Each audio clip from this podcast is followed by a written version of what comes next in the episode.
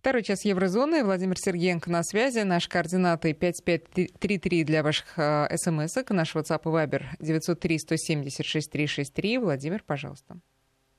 Конечно же, этот саммит в Евросоюзе, он чрезвычайный. По-другому его никак не назовешь. И э, задачи, которые стоят сейчас, я их разбил бы еще на два подпункта.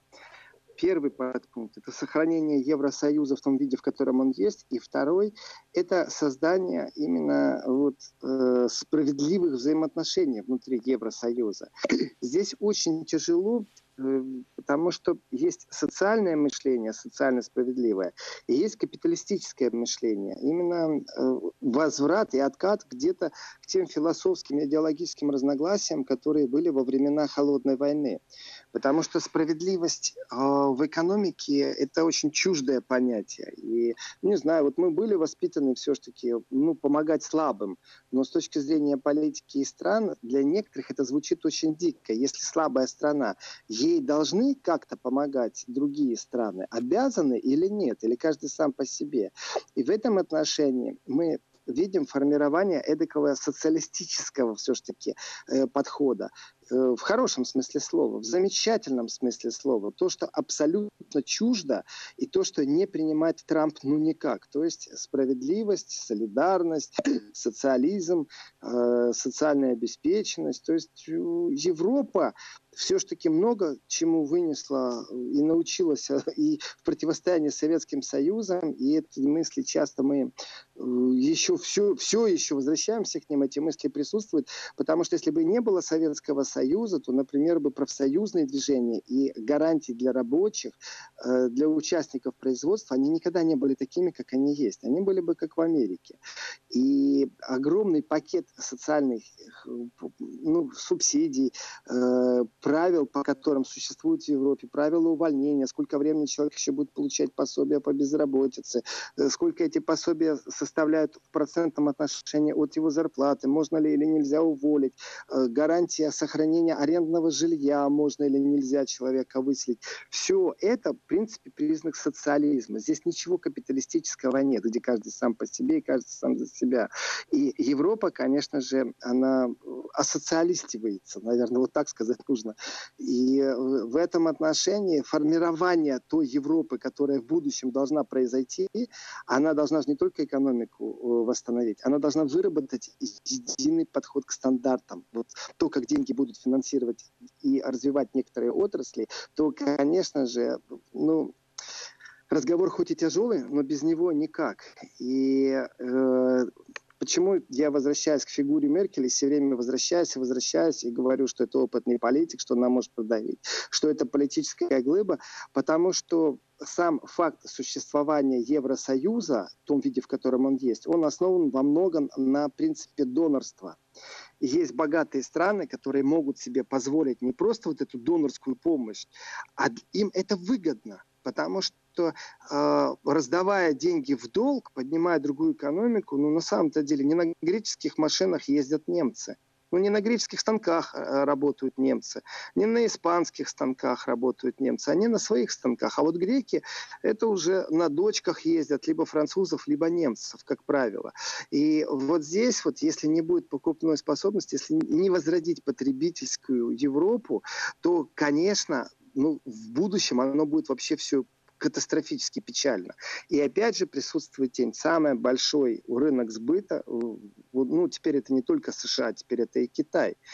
И вот тени этих двух государств я, конечно же, считаю присутствующие.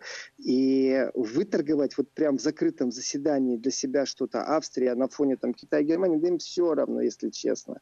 Вот, и точно так же все равно голландцам присутствие этого Китая и США в тенях. Но это не все равно, например, Польша. Абсолютно не все равно. И, значит, так, специфически можно смотреть на все, можно говорить о чем угодно, о политизации процессов. Но в данном случае разговор идет только только об экономике. Разговор идет только о том, как будут страны Евросоюза э, вставать с этого, после этого удара, после пандемии. И, конечно же, я не знаю, кем нужно быть, каким слепцом политическим, чтобы не видеть, что у Германии-то проблем нету. Вообще никаких проблем с возрождением экономики. И это большая опасность, что темпы, которые будут сейчас в развитии э, европейских стран, они будут неравны. И тогда Германия своими семимильными шагами, она не только вырвется вперед, она не просто будет там экономический лидер, а она выработает систему, в которой будут вот эти вот подачки, пусть и через Брюссель, в виде грантов на экономику. Но, в принципе, от Германии будет формироваться глобально Евросоюз. Ну, и Франция, конечно, вместе с Германией, потому что Макрон и с точки зрения вот этого в хорошем смысле слова социализма, и с точки зрения вообще модели, он полностью с Меркель на одной стороне, хотя Меркель несет сейчас основную нагрузку. И у Меркель действительно есть возможность стать исторической фигурой и создать беспрецедентную Европу, которой еще раньше не было, которая как один механизм будет именно двигаться вперед. Но точно так же она может быть просто свидетелем этой исторической эпохи, в которой мы, мы увидим вялотекущие процессы, в которых так и, и бросить жаль, и тянуть тяжело. И насколько Меркель сможет вытянуть этот исторический момент, зависит не от Меркель на самом-то деле. Даже если она приложит все усилия, уж больно много скептицизма, и уж больно вот эти э, лебедь, э, лебедь, рак и щука, уж больно они разные, очень разные. Вот. Катя, если у вас есть какие-то вопросы, спрашивайте или а, размышления. Я вот э, предлагаю слушателям э, задавать э, вопросы во Владимир. У них это прям очень хорошо получается. 5533 для смс друзья, 903-170-6363, WhatsApp и Viber. А, и можете, друзья, представить свои вопросы. Владимир, только экономика сейчас в повестке дня на этом саммите или какие-то другие вопросы тоже будут подниматься? Нет, только экономика. И, например, в, в этой экономике, в этой экономике, которая существует, вы знаете, там ну, основная повестка экономика, но есть, например, тема разная. Ну, такое тоже бывает. И, и в теме разное, например, подняли вопрос о том, что э, Россия э, пробует переписать историю. То есть кто-то туда едет э, именно с таким тяжелым ощущением вот этих вот трудных переговоров. Первый же день все-таки никак не завершился, а кто-то в повестке разное решил обсудить, что Россия э, пробует э, переписать историю. Это кто-то, это, конечно, у нас ну, с первого раза понятно. Это кто-то должен быть из стран Балтии, в данном случае это Литва, и президент Литвы Гитана Науседа решил, что нужно поговорить о попытках России переписать историю. Ну, что я могу сказать? То, что это не главная повестка, это само собой разумеется. И вот в тот момент, когда нужно спасать экономики, знаете, вот лезет и лезет. Вот лезет из них это и лезет. Чего же они так боятся, я не понимаю. И проскочила вот новость по поводу того, что я сейчас не помню, где это в Евросоюзе, э, на надгроб... Знаете, есть такое умное, красивое слово, надгробная плита, но там, где никто не захоронен. То есть это не памятник, там есть какое-то красивое слово, вот я сейчас вылетело из головы просто, это красивое, умное слово, и это э, связано с эсэсовцем, и кто-то написал нации. Ну, по-немецки нации, нацисты сокращают, немцы нации.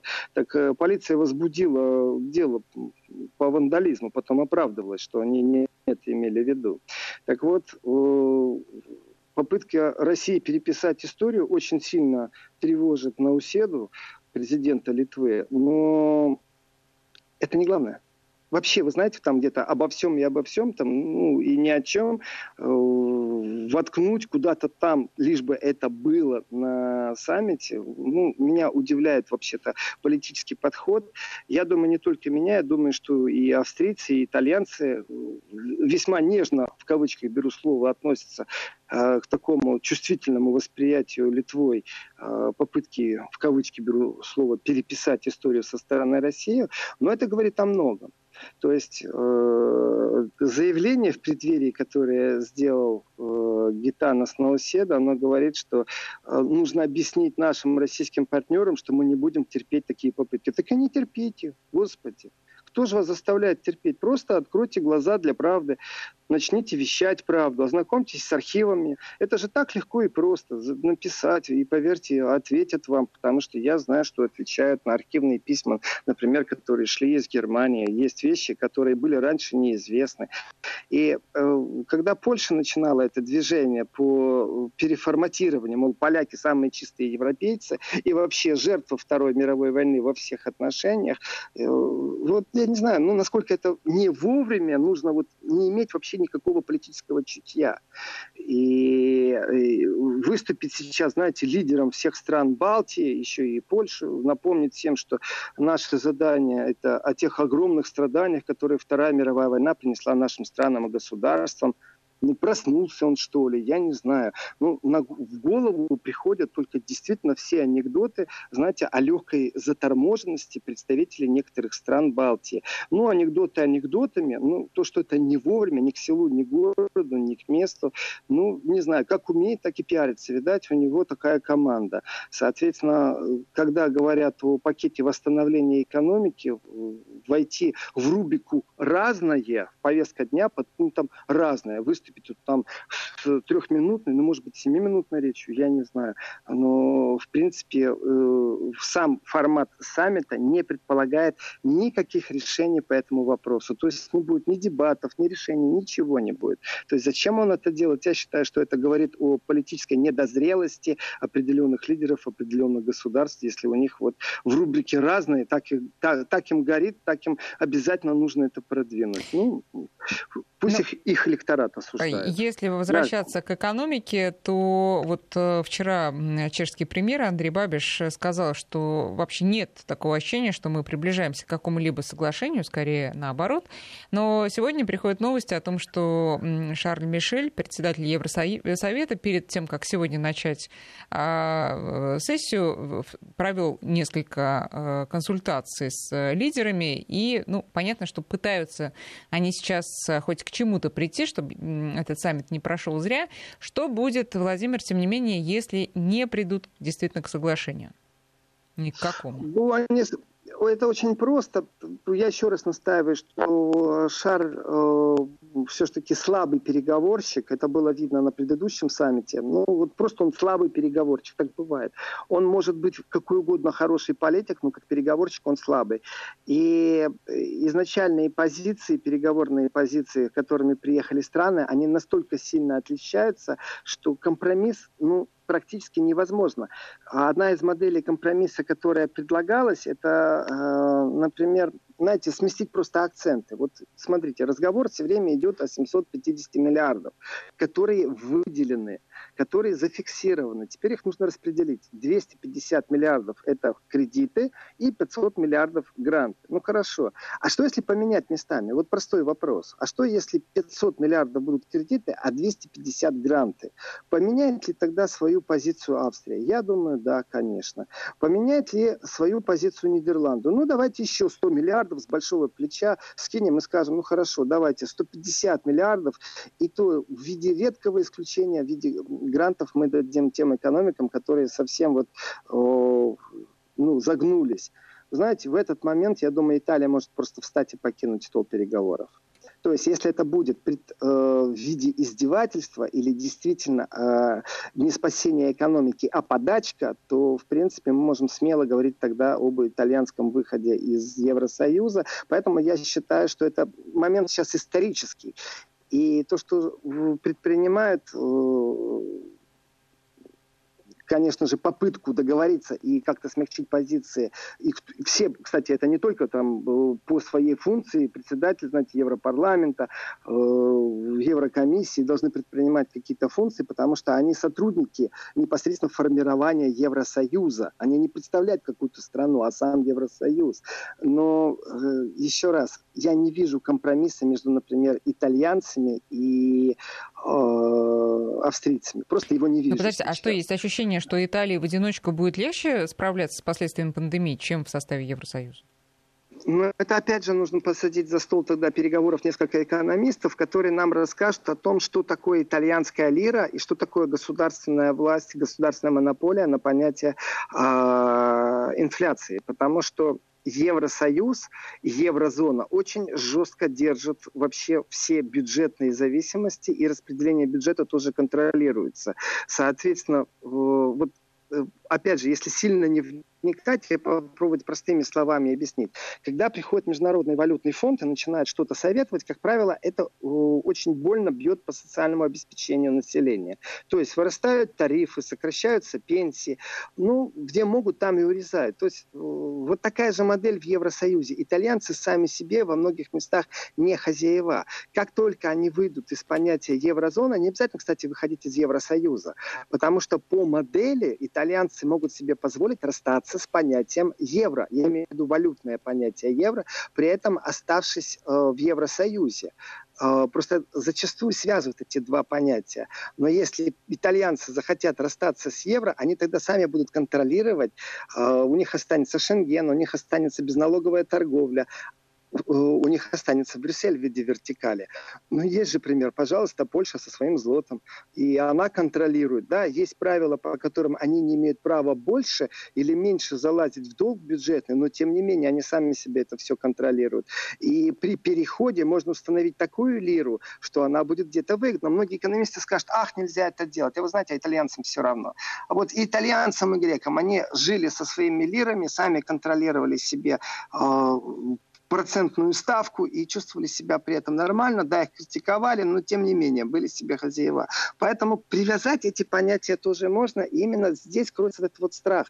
Видим ли мы будущий объединенный Евросоюз или сейчас будет заложен фундамент для того, чтобы кто-то Евросоюз стал трещать по частям.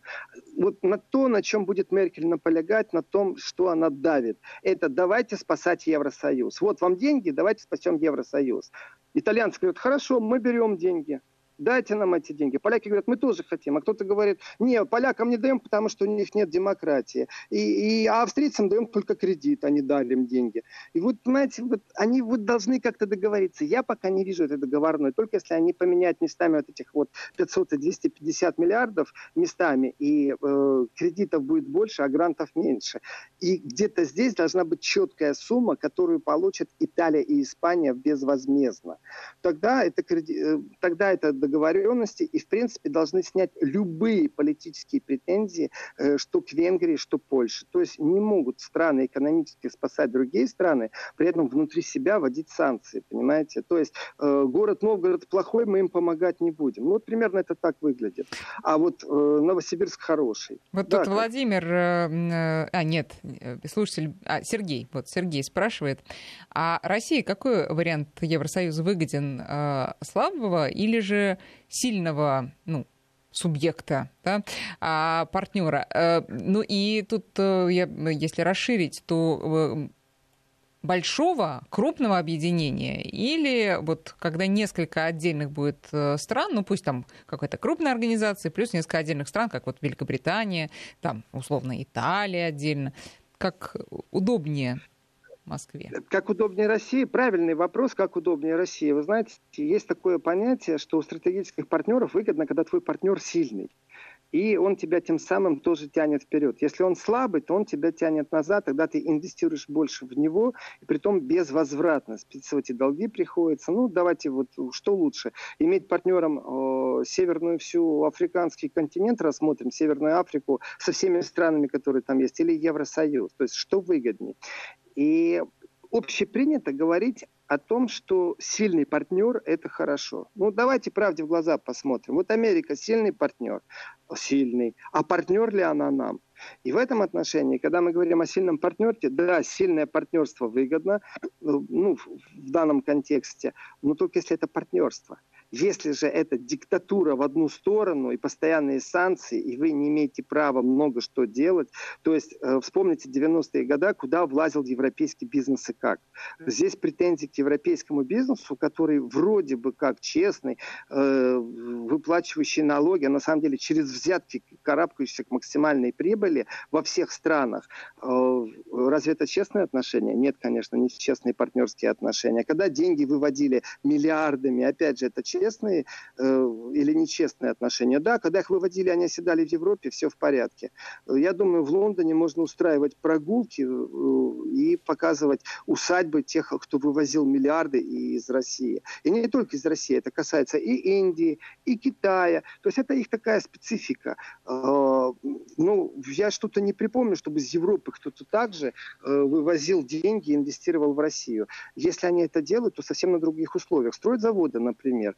А имеет ли право Россия строить газотранспортную систему в Европе? Ну, подключить к своему газу и сделать так, чтобы в каждом доме был газ или каждый котел был подключен к газу. Нет, не имеет, на уровне парламента будет запрещено. То есть неравнозначность отношений и, и Европейский Союз, вот даже сейчас разговор идет очередной раз о том, что э, против России нужно предпринимать какие-то шаги, и это же сейчас Германия заявила устами министра обороны Аннегрет Крамф-Каренбауэр, что э, надо изучить полностью все опасности, пока Германия председательствует в Европе, э, которые исходят из России. Э, так что я говорю, и это мое сейчас субъективное мнение, что в старые времена, в холодную войну, был так. Вот здесь Советский Союз, один игрок, а второй игрок – это Запад. А ведь так и осталось. Там, где играл Советский Союз, теперь играет Россия. И это одна страна, одна сверхдержава.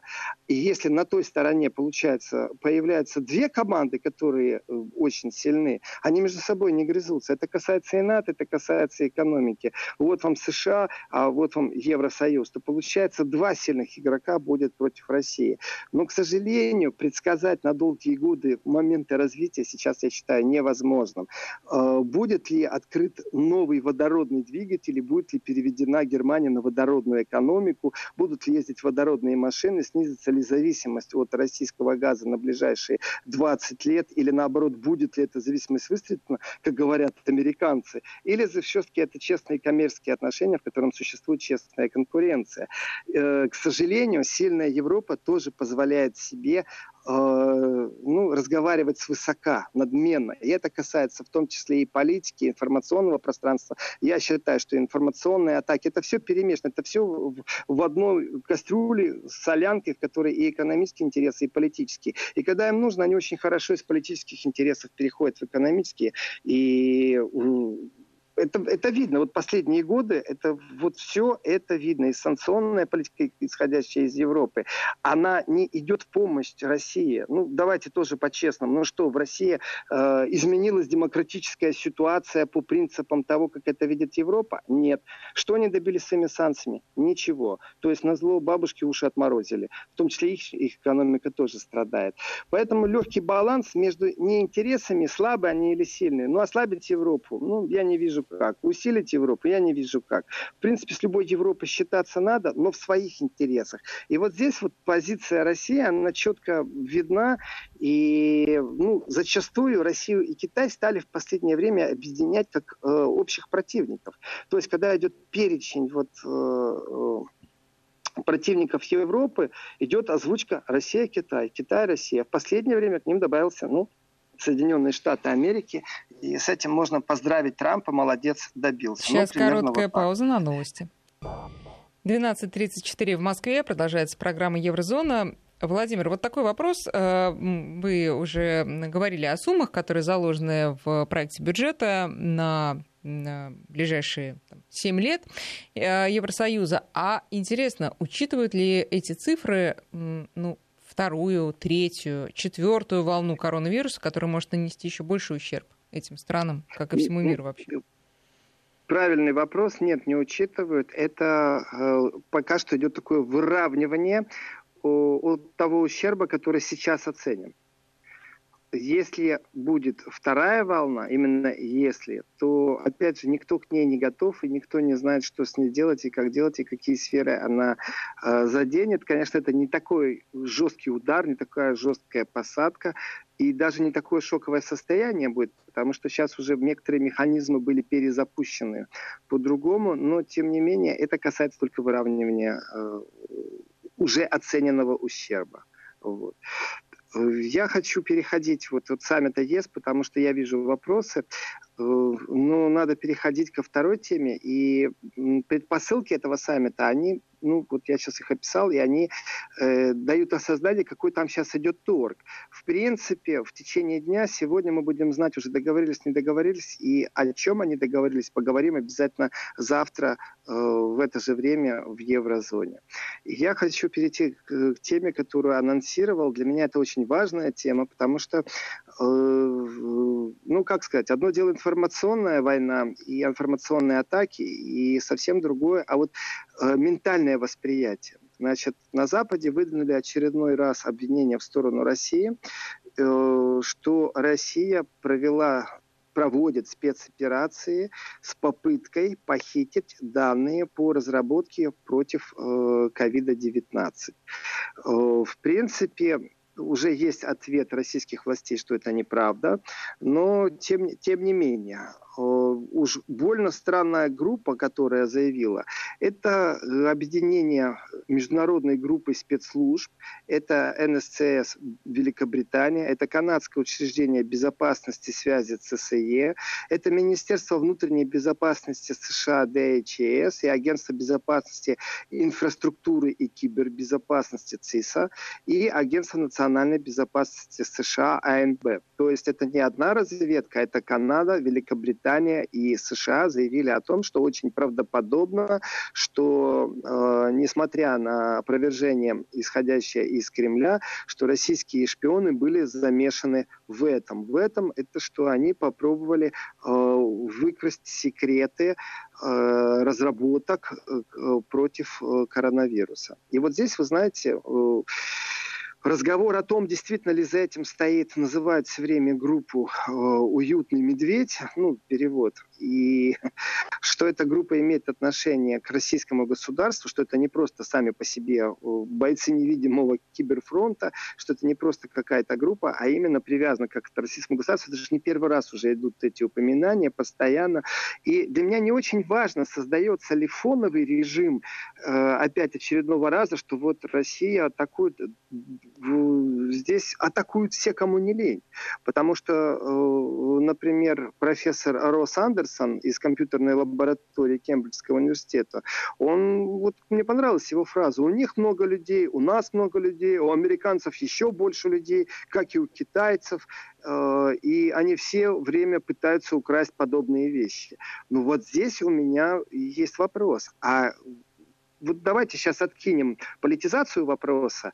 Э, из России, из Китая, из США, из Британии существует запрос о том, чтобы создать вакцину против ковида.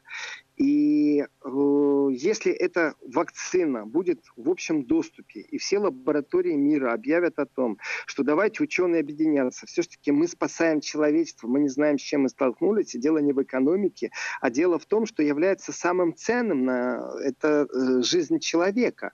И любой ученый, кому это важно и нужно, может зайти и получить на такой-то странице все, что мы изучили. Ну, чтобы, например, делать двойную работу, чтобы не опаздывалось Получается как? Если я задумываюсь о, с точки зрения капитализма, ну, какая-то лаборатория разработала сейчас не по бросовым ценам, а, знаете, по таким сильно завышенным будет э, продавать, ну, о какой же солидарности можем говорить? Тогда действительно идет противостояние и патентирование, которое настаивают развитые страны, никогда не даст равного шанса другим странам как-то существовать. Тогда живешь за подачки. Это понятно. Никогда в Африке не будут патентировать столько ноу-хау, которые касаются э, и регистрируются ежегодно, ежемесячно в США. Просто шансов нет. И тогда лучшие умы всегда будут уезжать. То есть, э, или все-таки есть понятие обмен опытом, когда непосредственно стоит под угрозой жизнь человечества.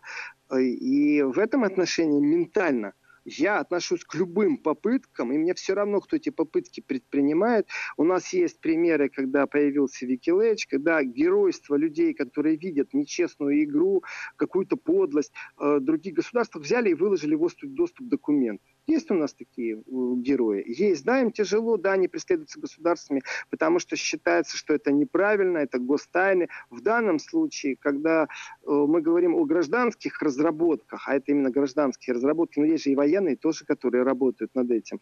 Я, простой человек, не знаю, насколько это является вообще биологическим химическим оружием или не является, или военные просто имеют темпы другие и по-другому разрабатывают некоторые вещи. То есть вот мне же как человеку свойственны страхи, и я верю ну, не информационному пространству, а непосредственно уже фактам, статистике. Когда пошла на убыль э, пандемия, когда количество вылеченных намного больше, чем количество зараженных, когда хватает э, аппаратов искусственной вентиляции легких. То есть вот статистика для меня больше важна, чем информационное пространство. И в информационном пространстве читаю, что появились опять там фишинговые письма, и что через них как-то там э, обманывают получателей. Ну давайте не смешить никого. Одно дело забросать фишинговыми письмами, э, да я не знаю, там депутатов, и совсем другое попробовать вытянуть э, разработку лаборатории, чтобы в этой э, разработке э, спасти человеческую жизнь. Да мне кажется, это вообще благородно. Это благородство э, не в смысле выкрасть, а сделать достоянием человечества. Я не считаю, что вправе какая-то лаборатория, это мое личное убеждение, приватизировать и потом в 10 раз э, дорого продавать от тех денег, которые они затратили на исследования, э, продавать эти исследования в виде спасения жизни. Тогда и воздухом можно торговать. Тогда самые страшные, кошмарные, фантастические фильмы, фантастические рассказы будут действительно внедрены в жизнь, потому что вот это патентное право, которое они за собой оставляют в гражданском праве, оно на самом деле нечестно по отношению к человечеству.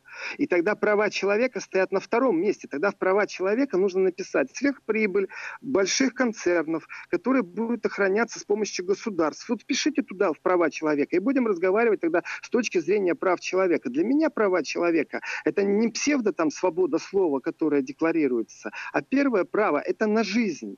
Если лаборатория у меня это право забирает и рассказывает мне, что я по правилам должен купить эти, э, я все понимаю, эти таблетки, там, вакцины, я все понимаю по-человечески. Вроде бы, я и капиталистов должен понимать, но мне плевать, когда разговор идет о жизни и смерти. И у меня нет морального осуждения вообще никакого тому, кто пробует, разницы нету, какая это кибергруппа, китайская, американская, африканская будет, польская, мне все равно чья это, украинская кибергруппа, если она эту вакцину, которая будет против э, коронавируса, э, даст в общий доступ, чтобы все лаборатории мира могли наладить производство. У меня нет ментального осуждения этого. И это происходит именно потому, что никакая из лабораторий не продекларировала, что как только она добьется успеха, или давайте мы вместе будем.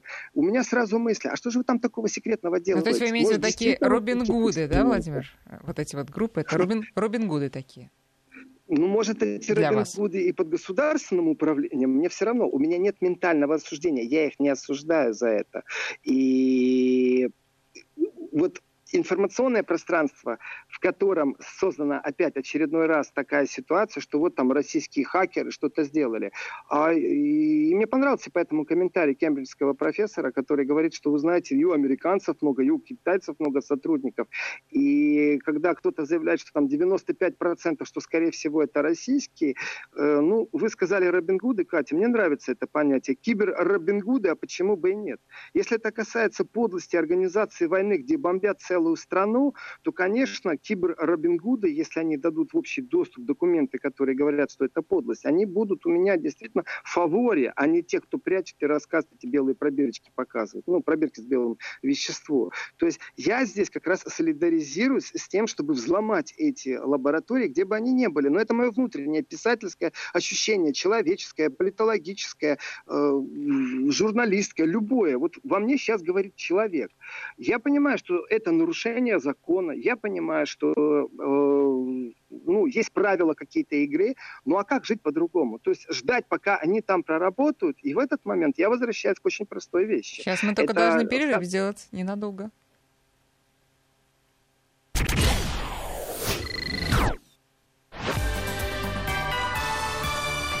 Вести ФМ. Да, Владимир.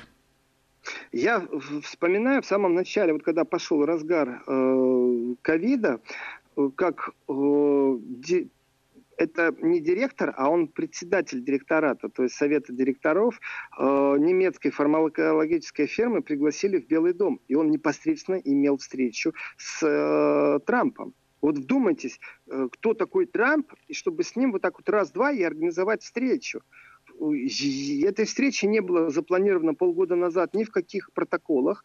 И вдруг он встречается, ему предложили абсолютно неограниченное финансирование, чтобы он работал на Америку, чтобы Америка получила первую вот эту вакцину. И тогда же, тогда же э, в Германии прокатилась волна и медийного, в том числе и политического возмущения, что это очень непорядочно со стороны партнеров США так поступать. Ну, плевать хотели США. Этого директора отстранили от председательствования в Совете совете директоров, э, ну, потому что изначально, конечно же, он не должен был ехать на эту встречу, по логике вещей. И уж если на то пошло, он должен был прийти бы в канцлерант и сказать, вот тут такая ситуация. То есть это не дело немецких спецслужб, которые, узнав о том, что Трамп там разговаривает, начать прихвущивать хвост. И вот мне тут пишут, а как же быть, э, это трудовые и интеллектуальные затраты, а как же э, с интеллектуальной собственностью, ее защитой из Ивановской области без подписи имени, ну, я вам уже ответил на этот вопрос. Да очень просто. Интеллектуальная собственность не стоит в правах человека, а право на жизнь стоит в правах человека. Уж что приоритетнее, интеллектуальная собственность сверхгигантских концернов, сверххитрых правительств или все-таки право на жизнь? Как быть государству, у которого, допустим, представьте себе вот просто государство существующее где-то там, не, не, не в нашем с вами понимании, а вот где-то там. Вот разницы нету на каком материке. И у них вот ну не развиты лаборатории. И нет у них шансов шансов э, никак разработать вакцину. Действительно будем осуждать это государство, если оно пошлет своих суперагентов, Штирлицев, Джеймс Бондов, чтобы они выкрыли секрет Вы не будете этой осуждать вакцины. это государство? Самое бедное, самое вот отсталое государство не будете осуждать, если оно пошлет своих агентов и выкрадет эту вакцину? Или все-таки будем ждать, пока э, более сильное государство поделится с Зимбабве, например? Ну, вот я еще один вопрос читаю действительно, я считаю этот вопрос ментальный в первую очередь. И да, мне человечески очень хочется, чтобы эти лаборатории говорили, что все будет в открытом доступе. А они используют все-таки очередной раз, что вот какие нехорошие России спецслужбы, что вот есть какая-то группа, и в принципе это группа полугосударственная. Они вообще-то говорят, что это военная разведка. А, и у меня внутри, мне кажется, да бог им помощь, если они это сделают. Вот честное слово, мне все равно военная разведка, не военная, российские это хакеры, не российские, кто бы это ни делал, вот у меня внутреннее ощущение, что это робингудство, но это робингудство сейчас востребовано. Оно не должно защищать сверхприбыль каких-то государств. Так не должно быть, что Америка своих граждан обеспечит вакциной, и при этом Америка же начала игру, когда она пробовала украсть вот этих э, умов лаборатории, которые умеют э, разрабатывать вакцины. Это они пробовали украсть. Для чего? Для себя, для американцев. Вопрос, где справедливость? Кто первый начал? Мне кажется, многие вещи неуместны. И может быть, мы так воспитаны действительно, и социалистическая мораль, советская мораль, это была мораль человека, да, много было и перегибов, и извращений, все что угодно. Я без ностальгии абсолютно, я по факту. Но эта мораль была, в принципе, вот по совести, по духу. То, чего сейчас нету, очень часто не хватает. Когда страны вводят определенные санкции, уже Евросоюз возмущается поведением Америки. Не просто Германия, а Евросоюз санкционной политики США. В этом отношении Германия молодец. Смогла сделать так, что Евросоюз Союз э, единым целым выступает. Но возвращаясь еще раз к самому важному, что есть, это ценность человеческой жизни у меня не хватает сил осудить этих хакеров. Вот моральных не хватает. Если наши радиослушатели мыслят по-другому, для них важнее интеллектуальное право э, и эти инвестиции. Вы знаете, эти инвестиции можно им вернуть, а насчет интеллектуального права, ну, тогда я настаиваю. Ведь они воруют мозги по всей планете, это правда. Ты воспитываешь. Дети ездят на олимпиады математические, физические, устраивают компьютерные олимпиады. А потом, бах, они сделали предложение, всего лишь долларом купили или евром. Да, у них может быть лучше, так оно всегда так будет. У них будет лучше лаборатория, и скорости у них другие. Они знают, как воровать интеллект. Они знают, как воровать мозг. И тогда получается, знаете, когда военные пробуют влезть э, в то, какая, какие, например, параметры имеет новая ракета. Ну, вот пробуют военные влезть. Понятное дело, что э, агенты, э, Джеймс Бонд, теперь все это в киберпространстве пробуют разузнать это. Это нормально вот то, что новое произошло, что это не связано с военной отраслью, что, в принципе, это гражданская отрасль, и гражданские, конечно же, не так сильно защищены, и одно дело взломать завод, на котором ракеты производят, э, инженерам в компьютер лезть, совсем другое, если это имеет отношение к гражданским исследованиям. И в данном случае понятно, что они не так защищены, ну, может быть, в прошедшей форме уже нужно было говорить, не так сильно были защищены, но тем не менее атаки были. И вот эта погоня за вакцинами для меня, она является естественной. Новым же является, что интерес теперь вот этих э, э, объединений, э, которые умеют проводить хакерные атаки, которые в интернет-пространстве умеют добиваться того, что они хотят, что это направлено не на военный интерес, не на политический, а на гражданский. То есть вот нам ковид принес абсолютно новую формулу взаимодействия э, насчет государственного шпионажа это не является доказанным. Даже они говорят, что это на 95% они, мол, имеют отношение э, к российским спецслужбам. То есть даже в информационном пространстве они все равно оставляют себе место, чтобы, ну, уйти в случае прямых обвинений. И я понимаю, что перепалка в информационном пространстве это одно, но сам факт, что у нас полностью изменился мир, это э, ну, нужно тоже осознать и пройти через это. И когда заявляет Национальный центр кибербезопасности Соединенного Королевства и Агентство национальной безопасности США, и э, вы знаете, вот здесь мне очень не понравилось, как наш коллега из Deutsche Welle начинает притягивать за уши и говорит, о, это совпало с громкими высказываниями официальных лиц Москвы о том, что вот-вот представит вакцину. Ну, с точки зрения профессионализма и медиапространства, конечно, Deutsche Welle в данный момент опять э, шагнула вниз, потому что вот такие притягивания, такие, ну, популистические, ну, действительно, они не служат никак какому-то здравому объективному восприятию информации, и э, сравнивать одно и другое, вот я читаю, нам пишет наш радиослушатель э, из Ставроля, а Олег нам пишет, объясните, Владимир, какой смысл нашим воровать рецепт от ковид у Запада, если мы создали свой? Или наши обманывают, или у них лучше ученые? Знак вопроса, Олег.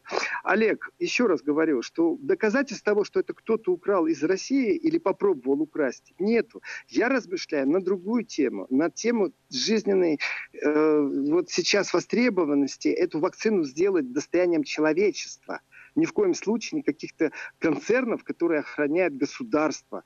Почему они это так засекречивают? Вы знаете, у меня только самые худшие мысли. Потому что ответ на этот вопрос я дать не могу. Если это просто вирус, то тогда дайте антивирус всему человечеству и будем жить дальше мирно и дружно. Почему вы провоцируете на преступление? Почему вы не даете это в общий доступ? Почему вы не делитесь своими исследованиями? Что же у вас там такое, как побочный продукт? Это какой-то новый вирус, который можно использовать как-то? То есть вопросов здесь действительно действительно Но пока же, много. насколько я понимаю, еще ни одна страна не объявила о том, что вакцина готова и пущена в массовое производство. Просто надо, может быть, а, подождать? Да даже если, Катя, если мы услышим, что страна готова и готова вакцина, действительно нужно подождать определенное количество времени, чтобы изучить побочные эффекты. Потому что это не все так просто. Это на больных людях нужно будет рассматривать, смотреть, тестировать, записывать. То есть это процесс целый, когда уже допуск будет на рынок ну, в нормальном потреблении. И я не знаю, вот я честно говорю, я не мониторил, если э, китайская лаборатория или российская лаборатория, которая сказала, что в момент, если она откроет, то она ну, э, сможет разработать вакцину, что сделает этот прорыв, что ей не Нобелевская премия нужна, а что это станет достоянием человечества. То есть вполне возможно, что гуманизм сейчас не востребован. И философия гуманизма, она не имеет будущего. Вот действительно нужно охранять себя и не стесняться залезть чужим в лабораторию, в их компьютер, чтобы посмотреть, что они делали. Потому что вот здесь я тоже вижу определенное передергивание э, в разговорах о том, что, мол, это нормально, если военные пробуют выкрасть там военные секреты, потому что это разговор идет о безопасности страны. Но не в смысле нормально, а в смысле, что это спецоперации, за десятью печатями тайн это все хранится. А, а для меня это точно так же. Это тоже разговор идет о безопасности страны. При том, что безопасность, ну, давайте тоже правде смотреть в глаза. Это как ядерная бомба бы шарахнула в, в центре какого-нибудь города многонаселенного. Вот такое количество смертей. И в этот момент, конечно, разговор идет не о том, что это гражданский объект, а о том, что это безопасность страны. А, вот. Вот хорошее сообщение. Лично я не верю, что они думают о человечности. Демократическое высшее общество думает только о своей личной выгоде. Да, я тоже так считаю, что они прикрываются рассуждениями о гуманизме, и когда они говорят о правах человека, их очень пере... они очень там переживают, знаете, о возрасте согласия. Это они там делают эксперименты, в которых э, педофилам дают детей на усыновление. Это им э, с этим жить, а не нам. И, конечно же, нет у них человечности в этом контексте. Постоянные эксперименты над собой, над человечеством, еще и другим потакают и рассказывают, что... То есть у меня вот больше претензий к этому подходу абсолютно нечеловеческому. Если лаборатория частная, пишет нам Михаил, то имеют право подавать, продавать свои результаты. Да, еще раз, конечно, они имеют право продавать, они имеют охранять свои права результаты. Я не об этом говорю. Вот пусть они трижды... Представьте себе умирающих Владимир, людей, извините, а они продают... вынуждены вас прервать, поскольку время наше заканчивается. Владимир Сергеенко вернется в эфир завтра да, да. в 11 часов.